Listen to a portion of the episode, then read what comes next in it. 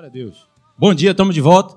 Estamos falando aí sobre o Sermão da Montanha. Aleluia! Tem muita coisa para falar. O Sermão da Montanha todo, irmão. Vamos falar sobre todo o Sermão da Montanha. Hoje, não, em parte. Não dá, é muita coisa. E não é só a bem-aventurança. Sermão da Montanha são mais do que um capítulo. E a gente vai estar aqui conversando. Jesus não voltou. Nós vamos estar aqui conversando sobre o Sermão da Montanha.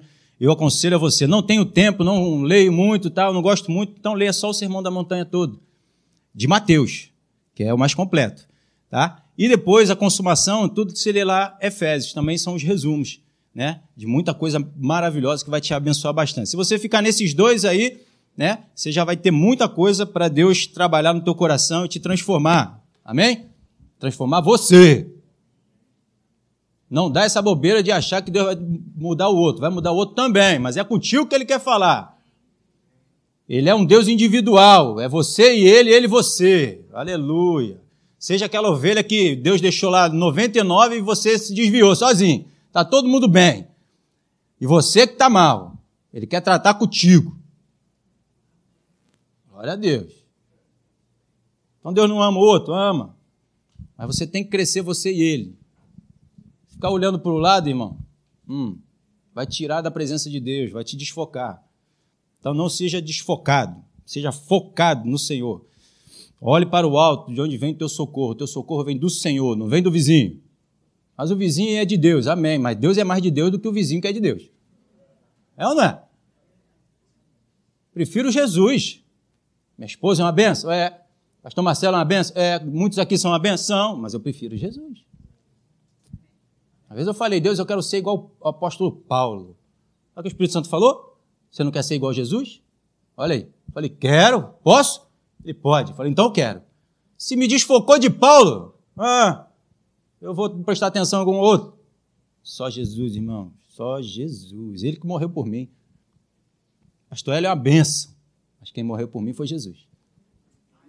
Hum? Amém. Então vamos lá, Mateus capítulo 5, Abra aí sua Bíblia, você que trouxe. Vou botar aqui, mas não deixe de abrir a palavra de Deus para que você possa acompanhar. Né? Às vezes acontecem umas situações aqui, mostra uns capítulos errados, não sei o que, que é. É? Capítulo errado tal, mas a palavra é aquela, então acompanha aí. Aleluia. Crente de Beréia. Paulo disse: um anjo descer do céu para falar alguma coisa diferente, seja anátema. Um anjo. Ó, o diabo também era um anjo, você sabia disso? louvava, cantava para o Senhor Jesus, para Deus, e ele foi jogado para a terra. Não veio um, um, anjo do céu. Hum, caiu lá de cima, irmão? Vigia. Ele está falando o que está escrito? Não sei. Não conheço a palavra, olha aí, está dando bobeira. Tem que vigiar, tem que comparar. O anjo veio, vai falar alguma coisa? Ele vai falar de acordo com o que está escrito. Se está escrito, amém. E a própria Bíblia ainda aconselha, tem que ser duas testemunhas. Trouxe uma palavra? Amém. Qual é a outra que quer dizer a mesma coisa aí? Ih, me pegou. É. Palavra diz: experimente os espíritos. Hum. Não é bobeira, não. Então, Mateus capítulo 5, a gente tem falado aqui sobre o Sermão da Montanha. vou passar rapidamente aqui sobre algumas passagens, né? Porque já preguei isso aqui, não quero, quero ganhar tempo. Então, vou passar aqui rapidinho. Então, vendo aqui, vou tentar. Vendo Jesus as multidões, subiu ao monte e, como se assentasse, aproximou-se dos seus discípulos e ele passou a ensiná-lo, dizendo: Então ele subiu a um monte, a um lugar alto, para trazer uma visão maior, mais ampla daquilo que, de, que Jesus estava querendo ministrar. Então, quando ele ministra algo que a gente também pode visualizar aquilo que ele está falando, edifica, ilustra, fortalece cada vez mais. Mas isso não, então tem que sempre subir a um monte? Não, porque ele também pregou isso no vale né? Falei sobre essa passagem aqui para Deus mostrar que Deus é tanto dos montes quanto do vale também, mas aqui em Lucas capítulo 6 ele diz: "E descendo com eles para uma planura", olha aí. Esse aqui é o sermão da montanha pregado em Lucas. Então em Mateus ele subiu ao monte e em Lucas ele desceu para o vale. Então não importa o local. Importa o que Deus está dizendo. Importa é a visão, o entendimento, o conhecimento. Isso vai trazer com que você sempre esteja bem, no alto, tendo uma vida estável, mostrando que o mundo não vai te abalar. Ó, oh, preguei lá na montanha, beleza? Agora eu prego também um monte no vale. Então não viva daquilo que você vê, viva daquilo que está sendo ministrado da palavra de Deus, do reino de Deus no teu coração. Esse é um lugar alto para você viver, acima de toda situação e circunstância do mundo. Então ele ministra no alto, beleza. Ministra no vale. Ih, mas o vale. Tem nada, perigo. Está acontecendo isso, aquilo, outro. Foca na palavra. Mantém os teus olhos, teu coração no que a palavra de Deus diz, e ela vai te manter em segurança. Tem muita gente que também é abençoado, sobe no monte, chega lá fica soberbo, acha que agora é o rei da cocada. É o último biscoito do, do pacote. Não. A palavra de Deus sempre vai nos trazer estabilidade, seja na montanha, seja no vale, a gente vai estar bem. Paulo falou isso em Filipenses. Tanto sabia ter, ter tudo quanto ter nada. Ele estava feliz. Porque, na verdade, a provisão dele e a suficiência dele vinha de Deus. Ele estava lá preso, mas estava louvando, adorando, exaltando. Amém? E aqui, 1 Reis fala justamente, ela, é, 1 Reis 20, 28, na nova tradução da linguagem de hoje, diz: Um profeta foi falar com o rei Acabe e disse: O que o Senhor Deus diz é o seguinte: Os sírios dizem que eu sou o Deus das montanhas e não dos lugares planos. Por isso eu vou dar a vocês a vitória sobre o enorme exército sírio. E assim você e o seu povo ficarão sabendo que eu sou o Senhor.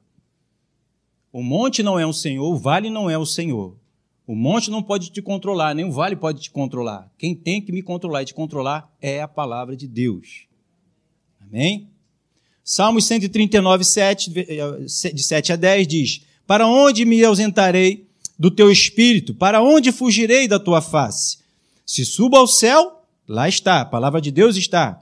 Se faço a minha cama no mais profundo abismo, lá está também. Se tomo as asas da alvorada e me detenho nos, nos confins dos mares, ainda lá haverá de guiar. Ele vai me guiar e te guiar, estando no monte, estando no vale, estando no mar, estando no fogo, estando nas águas, ele sempre vai nos guiar. Para quê? Para ficarmos em vitória. A palavra de Deus sempre vai vir para nos exortar, consolar e edificar. Ela sempre vai vir para nos fortalecer para que a gente não seja abalado com aquilo que a gente está passando, aquilo que a gente está vivendo. Amém? Então vai me guiar a tua mão. Ele sempre vai estender as mãos para nos guiar. Ele não vai nos tirar. Você vê que ele não diz que vai nos tirar da montanha ou nos tirar do vale? Ele vai nos guiar para que nem a montanha nem o vale possa estar controlando e governando as minhas ações e as tuas ações. Amém? Tá dando para entender?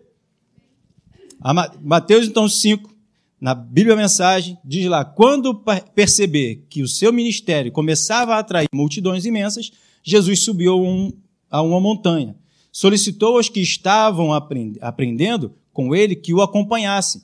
Quando chegaram a um lugar bem tranquilo, ele se assentou e começou a ensinar os seus companheiros e a, caminhada. A caminhada ela sempre vai ser instruída num lugar bem tranquilo. Onde é esse lugar tranquilo? A palavra de Deus a ministração, a verdade. O reino de Deus é onde está a nossa confiança, onde a gente fica tranquilo. Esse é o nosso local, esse é o lugar que Deus quer nos conduzir. Um lugar de tranquilidade, seja no monte ou seja no vale. Então, se eu estiver no monte ou no vale, a palavra de Deus garante a minha e a sua estabilidade. Não vamos temer mal algum. Então, Mateus capítulo 5, no versículo 3, a gente falou também: Bem-aventurados os humildes de espírito, porque dele é o reino dos céus.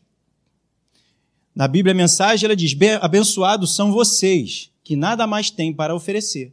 Quando vocês saem de cena, a mais de Deus e do seu governo. Então, quando a gente para de achar, de dar conclusões, de querer trazer soluções, de querer ter resposta, de querer fazer alguma coisa, então você deixa Deus agir.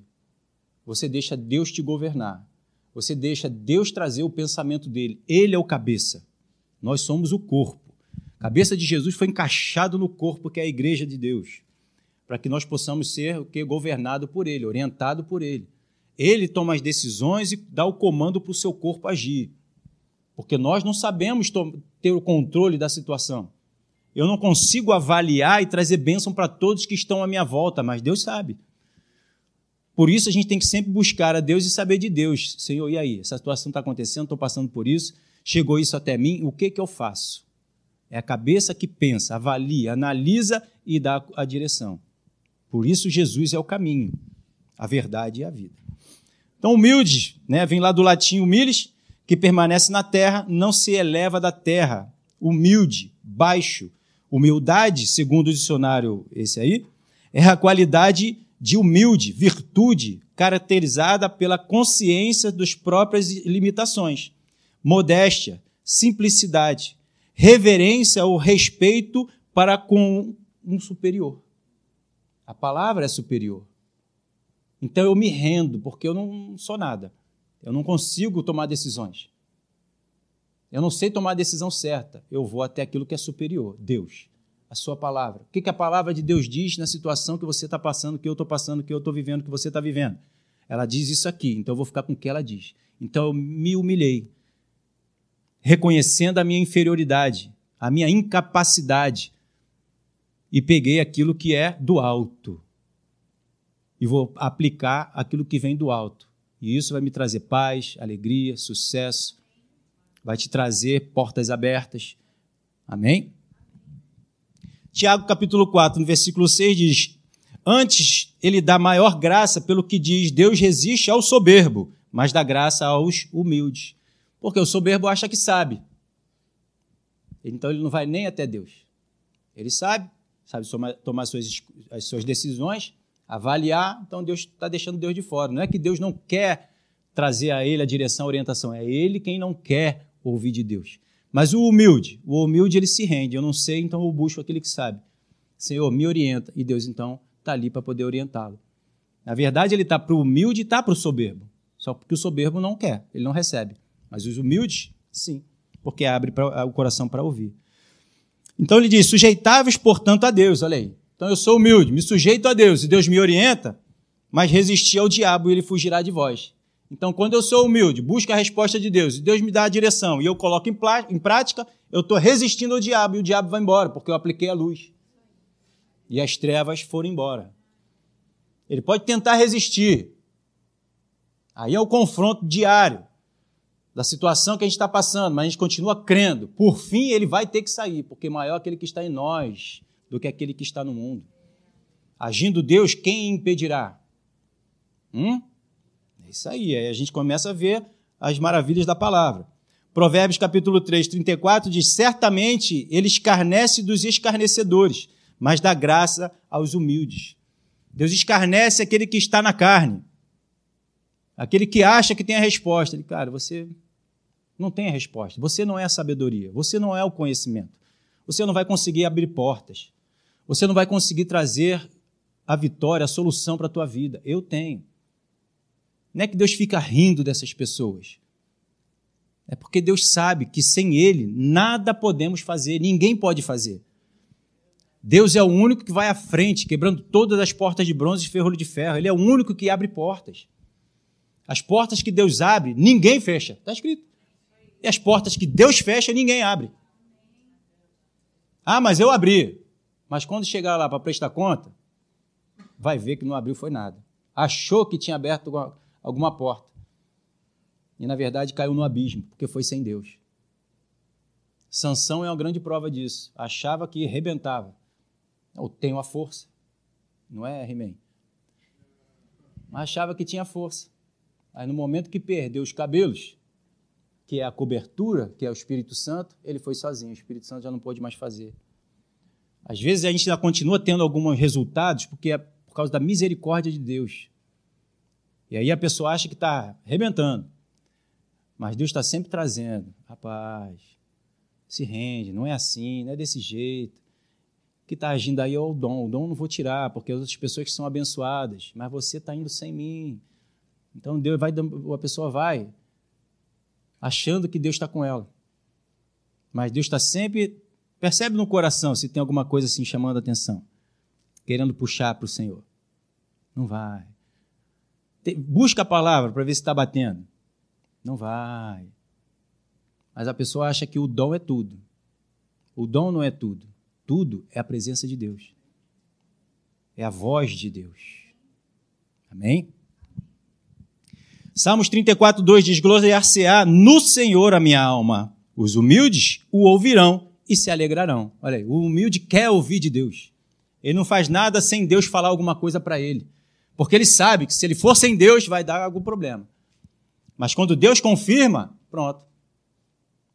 Muito legal que os pastores aí, alguns pastores estavam falando sobre essa passagem né, dos dez leprosos. O pastor Alexandre saiu daqui ministrando sobre isso. Deus curou os dez leprosos, nove foi e um só voltou. Mas os nove, os dez que foram, como um que voltou, não cumpriu o que Jesus mandou?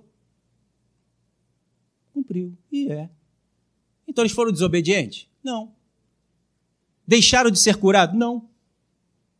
Só que eles só tiveram um relacionamento com a palavra. Vai. O outro que voltou quis ter relacionamento com quem disse a palavra. com quem é a fonte, com a presença de Jesus. E não com a palavra, com a letra. Aquilo que eu já falei que Deus trouxe aqui no meu coração uma vez. Se você buscar só as promessas, você vai ter encontro com a letra. E cuidado que a letra mata. Mas se você quiser encontrar Jesus, o Espírito Santo vai te revelar ele. Você vai ter um encontro com Jesus. Jesus é eterno. Mas as palavras dele também, sim, aquele diz. aquela que ele escolhe para você, aquela que ele pinça aqui e bota no teu coração para você naquele dia. E não o que você quer. Ah, mas eu quero essa daqui hoje. A oração do Pai Nosso diz: busque o pão do dia de hoje. Senhor, dá-me o pão do dia de hoje. Qual é o pão do dia de hoje? Hoje tem uma palavra específica para você. Tem um pão fresquinho, quentinho, com um recheio especial para aquele dia. Às vezes é uma manteiguinha, às vezes é um requeijão, às vezes é um queijinho com presunto, às vezes é sem nada, é pão com pão. Mas se for, irmão, é o melhor de Deus para você para aquele dia. Fique satisfeito com o que Deus te entregou. Amém? Tudo isso vai trazer a glória de Deus. Hum.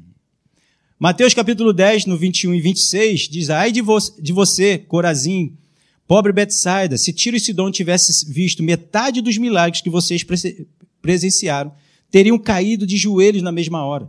No dia do juízo, eles vão se sair bem em comparação com vocês. E Cafarnaum, pomposo como pavão, olha o soberbo, vocês irão acabar no abismo. Se o povo de Sodoma tivesse tido a oportunidade que vocês tiveram, aquela cidade ainda estaria de pé. No dia do juízo, eles vão se sair bem em comparação com vocês. Inesper inesperadamente, Jesus irrompeu uma oração. Obrigado, Pai, Senhor dos céus e da terra, é, escondeste teus caminhos para os eruditos, para os sabichões, e os revelaste aos mais simples, os humildes, os pequenos. Sim, Pai, esse é o teu modo de agir. Então, o modo de agir é para aquele que quer receber do reino de Deus e colocar em prática, que valoriza acima dos seus próprios valores a palavra de Deus, o reino de Deus, os propósitos, os objetivos, os planos do Senhor. Amém? Falamos sobre isso também. 1 Coríntios capítulo 1, versículo 26 diz: Irmãos, reparai, pois, na, vo na vossa vocação, visto que não foram chamados muitos sábios segundo a carne, nem muitos poderosos, nem muitos de nobre nascimento. Pelo contrário, Deus escolheu as coisas loucas do mundo para envergonhar os sábios, e escolheu as coisas fracas do mundo para envergonhar as fortes. Falamos também no versículo 28, e Deus escolheu as coisas humildes, é continuando, do mundo e as desprezadas e aquelas que não são para reduzir a nada as que são, as que dizem que são. Versículo 29, a fim de que ninguém se vanglorie na presença de Deus. Então, o reino de Deus é dos humildes, porque os humildes aceitam, recebem e querem viver os mandamentos do reino de Deus. Então, se você é um desse, Deus está se revelando. Deus não vai se poupar. Ele vai se revelar cada vez mais, cada dia mais para você. Então, Mateus capítulo 5, versículo 4 diz: Bem-aventurados que choram, porque são consolados. Então, tem que ficar chorando para Deus me consolar? Não, calma aí. A Bíblia a mensagem diz: Abençoados são vocês que sofrem por terem perdido o que mais amam. Só assim poderão ser abraçados por aqueles que é o amor supremo. Então, quando você está chorando, você vai ser consolado porque você vai receber muito mais do que aquilo que você achava que era importante para você. A gente faz planos, a gente faz propósitos, mas a resposta certa vem do Senhor. Deus traz para nós algo incomparável, que a gente não consegue alcançar. Nem a palavra do Senhor diz que não entrou no coração do homem, nem foi ouvido, nem foi visto aquilo que Deus tem preparado para aqueles que o amam. Então a gente não consegue buscar aquilo que é bom, importante e agradável a cada um de nós. Nenhum de nós viu. Mas o Espírito Santo ele sonda de Deus e traz para mim para você. Então a gente precisa se render para aquilo que Deus está trazendo. O conselho de Deus. Amém? Glória a Deus. Então, Isaías 61 e não 1. Aleluia. Versículo 1. Quem estava na outra administração sabe, eu errei. Estava, escrito Isaías 1, acertei. 61, no versículo 1 diz: Senhor Deus me deu o seu espírito, pois ele me escolheu para levar boas notícias aos pobres. Ele me enviou para animar os aflitos, para anunciar a libertação dos escravos e a liberdade para que os estão na prisão. Ele me enviou para anunciar que chegou o tempo e que o Senhor salvará o seu povo, que chegou o dia em que o nosso Deus se vingará dos seus inimigos. Ele me enviou para consolar os que choram. Aleluia. Versículo 3: Para dar aos que choram em Sião uma coroa de alegria, em vez de tristeza, um perfume de felicidade, ao invés de lágrimas, e roupas de festa, em vez de luto. Eles farão o que é direito, serão como árvore que o Senhor plantou para mostrar a todos a sua glória. Versículo 4: Eles reconstruirão casas que haviam caído e cidades que tinham sido arrasadas e que há muitos anos estavam em ruínas. O que, que Deus está querendo te dizer? Eu não consigo trazer resultados para a minha vida. Eu não consigo tomar as melhores decisões. Tudo que eu faço dá ruim. Não tenho esperança, não consigo ver solução. E Deus então vem e traz as boas novas. Não vou casar porque dá ruim. E Deus diz: casa porque eu abençoo. Não vou investir aqui porque já investi, botei dinheiro e já fui prejudicado. E Deus diz: agora comigo vai ser diferente. Eu vou abrir porta. Eu vou trazer os clientes. Eu vou abençoar a tua vida. O médico diz que não passo daqui a um mês. E Deus diz: Eu sou a cura que tu precisa. Sou o Deus que te sara. Eu levei todo o castigo para tirar de você essa enfermidade. Eu sou o Deus que te cura. Então tudo isso vai nos consolando, porque a gente não vê resposta. Mas agora, com a notícia do céu, a gente só vê vitória. Então fomos consolados. Amém? Apocalipse 5:1 diz: Vi na mão direita daquele que estava sentado no trono um livro escrito por dentro e por fora, de todo selado por sete selos. Versículo 2: Vi também um anjo forte que proclamava em grande voz: Quem é digno de abrir o livro e dele desatar os selos? João está falando, né? Ora, nem no céu, nem sobre a terra, nem debaixo da terra, ninguém podia abrir o livro, nem mesmo olhar para ele. E eu chorava muito, João lá no céu chorando, porque ninguém foi achado digno de abrir o livro, nem mesmo de olhar para ele. Todavia, entretanto, os anciãos me disse: Não choreis. Eis que o leão da tribo de Judá, a raiz de Davi, venceu para abrir o livro e os sete selos. Jesus lutou contra toda situação e circunstância que nós hoje também estamos passando e venceu todas elas. Venceu tudo por nós. Então, se Jesus venceu, mostrando para nós a vitória e que ele é digno de abrir o livro, então nada vai poder nos parar. Só precisamos buscar a Ele para que Ele dê o start e abençoe aquilo que a gente quer. Por isso Jesus disse para aquele homem que voltou: A tua fé te curou. Porque aqueles homens que foram até lá, lembra que o pastor Alexandre falou que quem dava o, o, o aval que aqueles homens estavam curados eram os, os, sacerdo, eram os sacerdotes, eram aqueles cabas lá? Eles tinham um, um, um caráter meio duvidoso. Às vezes a gente chega aqui com tudo, os protocolos todos diante da justiça. A justiça diz o que é para você? Não. Ué, mas eu estou cumprindo todos os, os requisitos. Mas eles dizem não. A Bíblia não fala. Mas será que aqueles nove chegaram lá e, o, e o, o, o juiz lá decretou realmente a cura deles? Mas aquele que voltou e escutou Jesus dizendo, tu está curado, ninguém tira dele repente eles foram lá e disseram: É, não recebia cura, não, ele não, não deram um aval. E quando a gente não crê na palavra, o inimigo vem e taca tudo de novo. Aí começa um, um branquinho aqui, uma pintinha ali. Ih, Jesus disse que eu estava curado, mas eu não estou curado. Ó mentira, ó engano.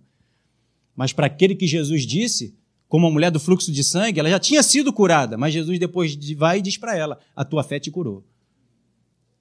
Mas ela não podia estar naquele meio, ela não podia tocar em ninguém, ela não podia estar ali. Outras pessoas poderiam estar ali e dizer para ela: Tu não pode estar aqui, tu não pode ser curada, você não podia nem estar aqui no nosso meio, tu é impura. Mas Jesus disse para ela, e quando você ouve o que Jesus diz para você, irmão, ninguém tira. Pode ser quem for, pode ser juiz, pode ser apóstolo, supremo, ou sei lá quem quer dizer o que, o que quiser, mas ninguém vai tirar aquilo que Jesus falou para você. Ninguém vai desfazer o que Jesus já disse que te abençoou. Por isso a importância de ouvir o que Jesus tem para dizer. Por isso que a Bíblia mata, mas o Espírito vivifica. Então, tendo, porém, um jovem ouvido essas palavras, retirou-se triste, porque, né, por ser dono de muitas. Acho que eu pulei, né? Assim. Então, fechamos aqui. João foi e ouviu e foi consolado. Por quê? Porque ele viu a resposta, tinha uma solução. Nós temos uma solução. Jesus é a nossa solução. Então, em Mateus também 19, 22, tendo, porém, um jovem ouvido estas palavras, retirou-se triste, porque por ser dono de muitas propriedades. Né? No versículo 23 vai dizer: Então disse Jesus aos seus discípulos: Em verdade vos digo que um rico dificilmente entrará, entrará no reino dos céus. Por quê? Porque ele valoriza as coisas do mundo, as riquezas do mundo. Ele não se rende, ele é soberbo. O que é humilde, não estou dizendo por causa da riqueza, porque tem gente que é humilde é rico, e quando Deus diz me dá, ele entrega. Aquele menino lá que estava em cima da árvore, Zaqueu, era rico, mas encontrou com Jesus.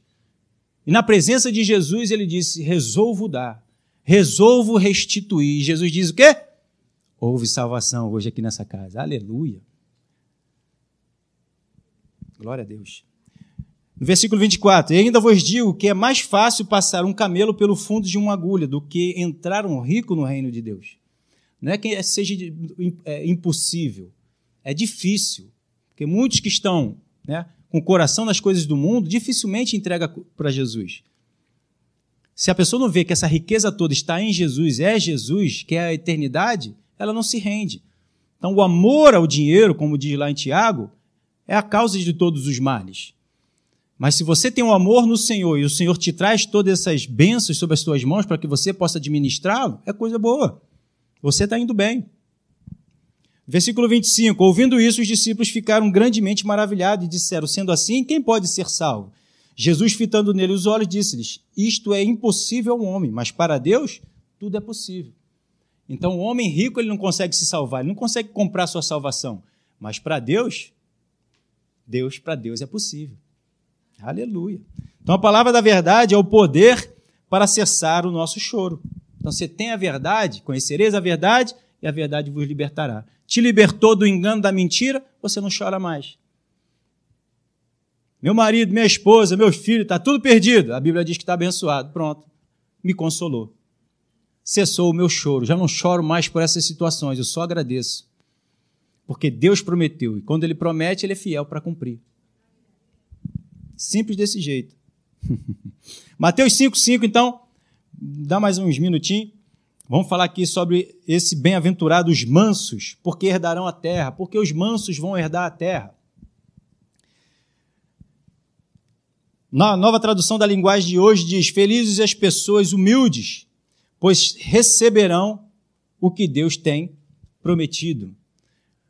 Vimos antes que os humildes de espírito vão herdar, né? E aqui está dizendo que os humildes vão receber. Por quê? Porque eles colocaram em prática aquilo que Deus disse. então, esses mansos, né? Não é o que é tranquilinho. Moisés também era tranquilinho, mas ele quebrava o pau. Jesus também era manso, mas ele também, quando precisava, ele chamava a atenção do povo. Mas aquele que espera no Senhor, que coloca a palavra de Deus em prática, esse vê a resposta de Deus, porque acreditou em Deus. E a nossa crença em Deus não será frustrada. Ela vai trazer os resultados. Os resultados vão chegar até nós. É só de esperar, só descansar, que Deus está trabalhando. Então, na Bíblia Mensagem, nesse mesmo capítulo e versículo, diz: Abençoados são vocês que se contentam com o que são, nem mais e nem menos. Assim vocês se verão como um orgulhosos donos de tudo que não pode ser comprado, que não pode ser conquistado de forma natural, que Deus vai trazer até você. E Deus traz tudo, traz tudo, irmão. Quando eu quis casar, Deus falou comigo, eu falei com ele, eu quero aquela morena ali, ele foi lá e trouxe ela para mim. De repente eu não ia conseguir. E ela diz para mim ainda: se fosse antigamente, tu não é nada daquilo que eu esperava de. Falei, graças a Deus, obedeci a Deus e ele trouxe ela para mim. Ela deu bobeira, não orou. O Espírito Santo foi lá e, ó, é ele ali. Tá entendendo? Eu não fiz nenhum esforço. Na verdade, alguns conhecem aqui minha história, eu não queria casar, eu queria sair por aí falando de Jesus para o mundo inteiro. Mas Deus falou: casa. Eu falei: não quero. Ele casa. Não quero, não, Senhor. Ele casa, rapaz. Eu falei: tá bom. Rendi, me rendi ao Senhor. E hoje eu tenho uma família maravilhosa, uma filha maravilhosa. Foi a melhor escolha que eu fiz. Obedecer a Deus. Não em casar em si, mas obedecer a Deus. Está vendo que o mais importante é obedecer a Deus? Quando você obedece a Deus, tudo vai bem. Até um casamento. Onde tem duas cabeças que pensam diferente. Por isso que o mundo não dá certo, porque eles não convidam Jesus para entrar no casamento. Não permite o cordão de três dobras manter unido as duas, os dois cordões que estão ali. Estamos unidos por causa de Deus, não é por causa do homem. Não é por causa do homem. Então, por isso estamos casados até hoje, 20 anos de casado. Graças a Deus. E vamos aí. Alcançar o pastor Sérgio. Sérgio, Sérgio é, Oliveira. 52, né? Esse ano? Acho que 52 anos. Falei, tu espera que eu vou te alcançar. então, mansidão é essa palavra aí no grego. Não teria ousadia de falar, porque eu também nem sei. Mas ela né, significa mansidão ou humildade. Originam-se na confiança na bondade de Deus e no seu controle sobre a situação. Olha que maravilha. A pessoa mansa não está centrada no seu ego, isto é, obra do Espírito Santo, não da vontade do homem. Então a mansidão não vem de nós mesmos. Ah, eu quero ser manso. Tranquilão. Ah. Aí uma agulha vem, tum. Aí o cara levanta, grita, berra. Não é a nossa escolha, não vem de nós mesmos. A mansidão vem do Espírito Santo, vem de Deus, é um fruto. A gente vai ver aqui. Então eu preciso buscar a Deus para que a mansidão, porque Ele vai dizendo para você: fica tranquilo, eu estou contigo. Aí tu está nervoso. A mulher isso, o filho aquilo, o trabalho pá, o ministério tal. E Deus fala: eu estou contigo, calma. Então Ele vai te amansando. O fogo vai vindo, mas você não vai se queimando, porque Ele está junto. Você está caindo nas águas, mas não está se afogando, porque Ele está junto. E você então vai ficando tranquilo, porque Ele prometeu e Ele vai agindo, Ele vai à frente e vai apaziguando tudo, vai aplanando toda a estrada para você. Entende? Então, Gálatas capítulo 5, no versículo diz lá, ó, mas o fruto do Espírito é amor, alegria, paz, longanimidade, benignidade, bondade, fidelidade, mansidão. Olha aí domínio próprio, contra essas coisas, não há lei. Pastor, eu não sou manso, então busca Deus. Você vai se tornar manso. Ele é o olheiro e você é o barro. Aleluia. O barro, não, o vaso não faz nada dele mesmo, mas é colocado dentro dele. Os frutos, a capacidade, a condição, a força. Pastor, eu não consigo suportar essa situação. Busca Deus, ele vai te capacitar falando para você, te dizendo, te instruindo. Ele não vai tirar o problema de você, ele vai te capacitar, mostrar que maior aquele que está em você do que o problema que você está passando enfrentando. Hum? O que, que adianta a gente andar no mundo como o mundo faz? Tem um problema, o mundo vai e resolve do seu jeito. E a gente resolve também do mesmo jeito do mundo. Casamento está com problema e me separa. O que, que o mundo faz igual? Então qual é a diferença? Nenhuma. Mas se meio caos do casamento, o maridão está lá tranquilo, feliz e contente, sorridente. Porque a esposa é um carne de pescoço. Aí o pessoal vai olhar, rapaz, o que está acontecendo? Tu tá vivo não, tu já tá morto, porque essa mulher tá te perturbando. Mata esse Deus e, e, e amaldiçoa esse Deus e morre. Olha, mulher de Jó. E Jó lá. Não, tá doida a mulher. É porque há algo diferente dentro de nós. Tem que ter um brilhinho no olho. Tem que na face do Filho de Deus resplandecer a sua glória. Mas um coração alegre, porque Deus fala e diz que está transformada, vai te alegrando, vai te fazendo caminhar mais uma jornada, vai te fazendo dar a outra face e sorrindo. Ela bate de um lado, você pode bater do outro, filha. Eu já sei que tu está transformada. Ali na esquina, ali, ó, o Espírito Santo está te esperando. E depois volta arrependido. Me perdoe, o que, é que eu fiz? Por quê? O Espírito Santo falou comigo. Eu já tive essa experiência, muito bom. Não, não só. Uma situação que eu estava passando, pessoas me perseguindo e Deus falando: vai fazendo, se humilha, vai, vai, eu ali, mas Senhor, a prova está doendo, Senhor, mas estou acreditando, Pai. Vai acreditando, vai acreditando, daqui a pouco veio. Um após um, pedir desculpa, pedir perdão. E Deus falou para mim: toda vez que você me honrar, honrar a palavra, você vai ser honrado. Entende? Mas é um processo que você faz parte desse processo. Você não está de lado do processo. Porque Deus chama, capacita e glorifica. Como você vai levar as glórias se você não fizer parte do processo? Se você se excluir do processo? O processo serve para aqueles que estão de fora e para você que está do lado de dentro. Então Deus vai trabalhar naqueles que estão à sua volta e vai trabalhar em você também. E ele vai, com tudo isso, beneficiar todos. Amém? Então, essa é a nossa esperança. Ela não será frustrada, porque o resultado vem. E vem. Vem, aleluia que ele vem. Mateus 11, 28. Estou acabando, mais dois minutinhos para arredondar para meio de dez. Vinde a mim todos que estão cansados e sobrecarregados, e eu vos aliviarei. Está cansado, irmão, de bater, bater, bater e voltar contra você, dando murro em ponta de faca? Desiste. Irmão. Se rende ao Senhor. Você está só se machucando. Se renda a Deus e seja feliz. Tira esse peso de você, você não vai trazer nenhum resultado, nenhuma resposta. Tomai sobre vós o meu jugo e aprendei de mim, porque sou manso e humilde de coração. E achareis então descanso para a vossa alma. Ele é manso e humilde, está querendo passar essa mansidão e essa humildade para você. Aceite, receba. Jesus foi crucificado. Jesus foi perseguido pelos seus. Ele é o noivo e nós somos a noiva. A noiva bateu no noivo. Ih, nunca pensei desse jeito. É. A noiva levou o noivo para a cruz e o crucificou. O chicoteou. Colocou um, um, uma coroa de espinho. E Jesus veio morrer por ela. Pega aí. Entende? A esposa está maltratando o noivo. Dê a sua vida por ela. O noivo está maltratando a noiva. Dê a sua vida por ele. Os filhos estão maltratando os pais. Dê a sua vida por eles.